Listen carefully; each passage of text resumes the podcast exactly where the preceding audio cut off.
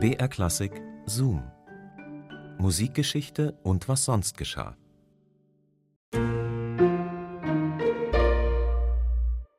Hallo zu unserem Podcast Zoom Musikgeschichte und was sonst geschah. Hier bekommt ihr Anekdoten und Geschichten aus der Welt der klassischen Musik und die stöbern wir auf im Radioarchiv von BR Klassik. Ich bin Christine und heute treffen wir zwei Menschen, zwei Männer, deren Egos so riesig sind, dass ich zumindest darüber echt nur ungläubig den Kopf schütteln kann. Aber hört ihr jetzt selbst.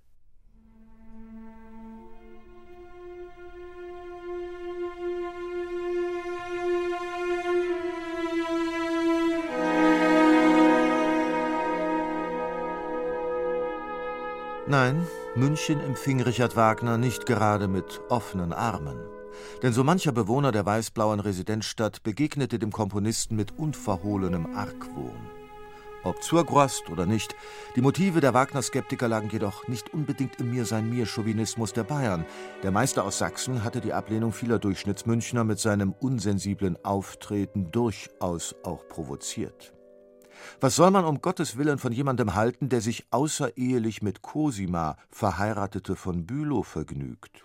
Der sich ohne Gefühl für Befindlichkeiten als politischer Strippenzieher versucht und der eine unanständig schwülstige, Sinne und Verstand benebelnde Musik komponiert, mit der er einen blutjungen, geistig und moralisch ungefestigten König dazu bringt, den Staatshaushalt zu ruinieren. Die Vorgeschichte. Im Frühjahr 1864 hatte der 19-jährige Ludwig II. den hochverschuldeten Richard Wagner an die Isar geholt und großzügigst von allen seinen finanziellen Nöten erlöst. Schon bald hatte der Münchner Volksmund einen Spitznamen für Ludwigs neuen Liebling erdacht. Lolus, in schlüpfrigem Anklang an die legendäre Mätresse Lola Montes, über deren zarte Bande Ludwig I., der Großvater des jungen Regenten, gestolpert war.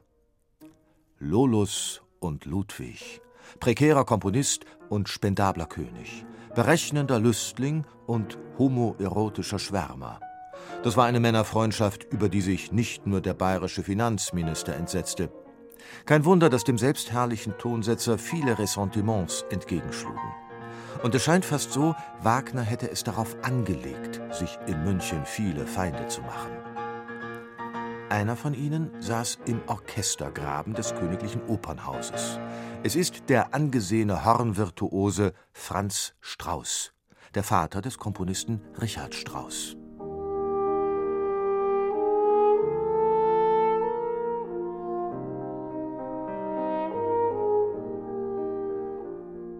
Richard Wagner und Franz Strauß, zwei wie Hund und Katz. Die Musikliteratur hat uns etliche Anekdoten über die Kabale der beiden überliefert. Zum Beispiel diese. Der Tristan kurz vor der Uraufführung. Das Münchner Hoforchester probt. Auch Richard Wagner ist anwesend. Wie so häufig rebelliert der Hornist Strauß gegen die Klänge, die für ihn das musikalische Unheil der Welt bedeuten. Es kommt zur Diskussion. Rede folgt Gegenrede bis der sonst so wortgewandte und wortgewaltige Wagner völlig konsterniert von dannen zieht. Darauf Franz Strauß triumphierend: Ha, ich habe ihn in die Flucht geschlagen.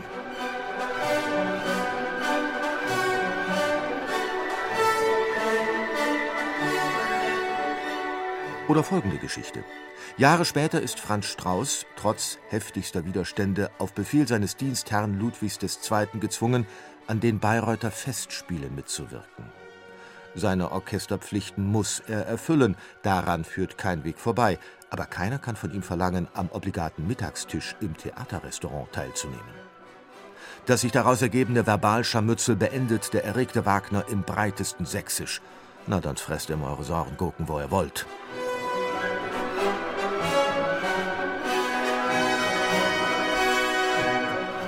Richard Wagner, der Mephisto der Musik, der Schwindler, der in seiner Giftküche Verderbliches zusammenbraut. Die Abneigung des Franz Strauß ist eine Abneigung auf Einseitigkeit. Denn Richard Wagner schätzte trotz aller Unstimmigkeiten die Fähigkeiten des Instrumentalisten überaus. So soll der genervte Meister geseufzt haben: Dieser Strauß ist zwar ein unausstehlicher Kerl, aber wenn er bläst, kann man ihm nicht böse sein. Und Franz Strauß? Nun, er nutzte seinen Status als Ausnahmemusiker, als sprichwörtlicher Josef Joachim des Horns, um dem verhassten Schwindler ganz schön zuzusetzen. Wie Richard Strauss streitbarer Vater den Umgang mit dem Herrn Wagner empfand, verrät ein Brief aus Bayreuth.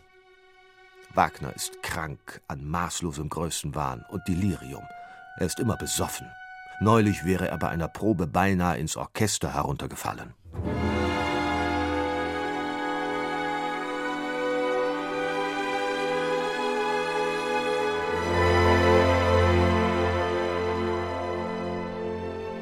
Die bayerische Kultur mag eine Streitkultur sein, die das Grandeln als Volkssport betreibt.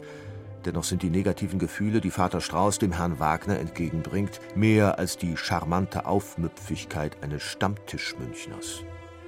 Der Hofmusiker, der als Sohn eines Türmers zum Konservatoriumsprofessor aufsteigt und mit einer Tochter aus der Brauereidynastie Pschorr verheiratet ist, ist ein durch und durch wertkonservativer Mann. Ob Moral oder Musik, das Gesamtkunstwerk Wagner kann ihm nur äußerst verdächtig sein.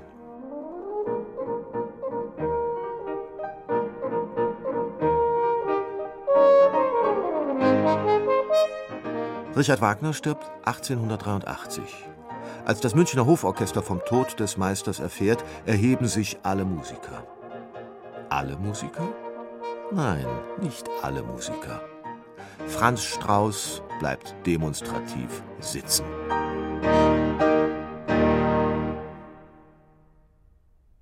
Tja, irgendwie ziemlich traurig, wenn man nicht mal im Moment des Trauergedenkens genug menschliche Größe besitzt, jemandem die letzte Ehre zu erweisen. Ist ja egal, ob man die Person jetzt zu Lebzeiten mochte oder nicht. Also manche Sachen muss man vielleicht auch einfach nicht verstehen. Naja, Zoom, Musikgeschichte und was sonst geschah, gibt's immer samstags neu in der ARD-Audiothek und natürlich überall dort, wo ihr eure Podcasts hört. Und wenn ihr diesen Podcast abonniert, dann verpasst ihr keine Folge mehr. Also macht das mal. Und in unserer nächsten Folge geht es dann auch wieder um einen ja, letzten Weg, um den von Robert Schumann und darum, was diesen letzten Weg eigentlich in Gang gesetzt hat. Schumann hört Musik, wo gar keine da ist, vor allem nachts. Am 10. Februar vermerkt er es erstmals im Haushaltsbuch. Sehr starke und peinliche Gehöraffektionen steht da, die ihn nicht schlafen ließen. Wenige Tage später treten die Musikhalluzinationen schon fast rund um die Uhr auf. Rupert Becker, der Konzertmeister des Düsseldorfer Orchesters, berichtet über einen gemeinsamen Spaziergang am 14. Februar. Schumann sprach sich heute über eine eigentümliche Erscheinung, die er seit mehreren Tagen wahrgenommen, aus. Es ist dies, das innerliche Hören von wunderschönen, in der Form vollkommenen Musikstücken.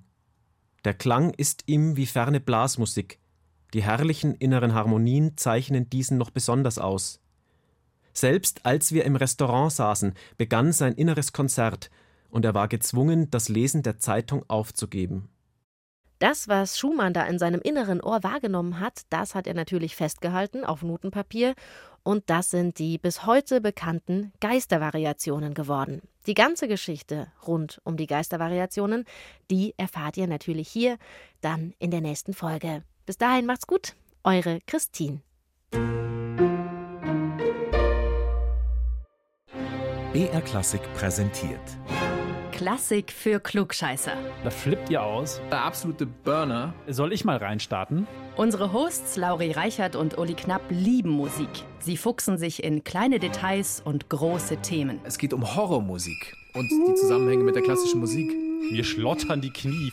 Hat jetzt nicht auch Beethoven mal diese Melodie benutzt? Mhm. Musik ist Musik. Hauptsache gut gemacht. Egal welches Thema, Lauri und Uli prahlen gerne mit ihrem Wissen. Und das ist natürlich top recherchiert. Die passende Musik gibt's obendrauf. Bei Spotify haben wir Playlists zu jeder Folge. Würde ich gerne mal hören kurz. Ein Podcast mit viel Humor, wenig Gehabe und gutem Wissen. Klassik für Klugscheißer. Alle zwei Wochen in der ARD Audiothek und überall, wo es Podcasts gibt.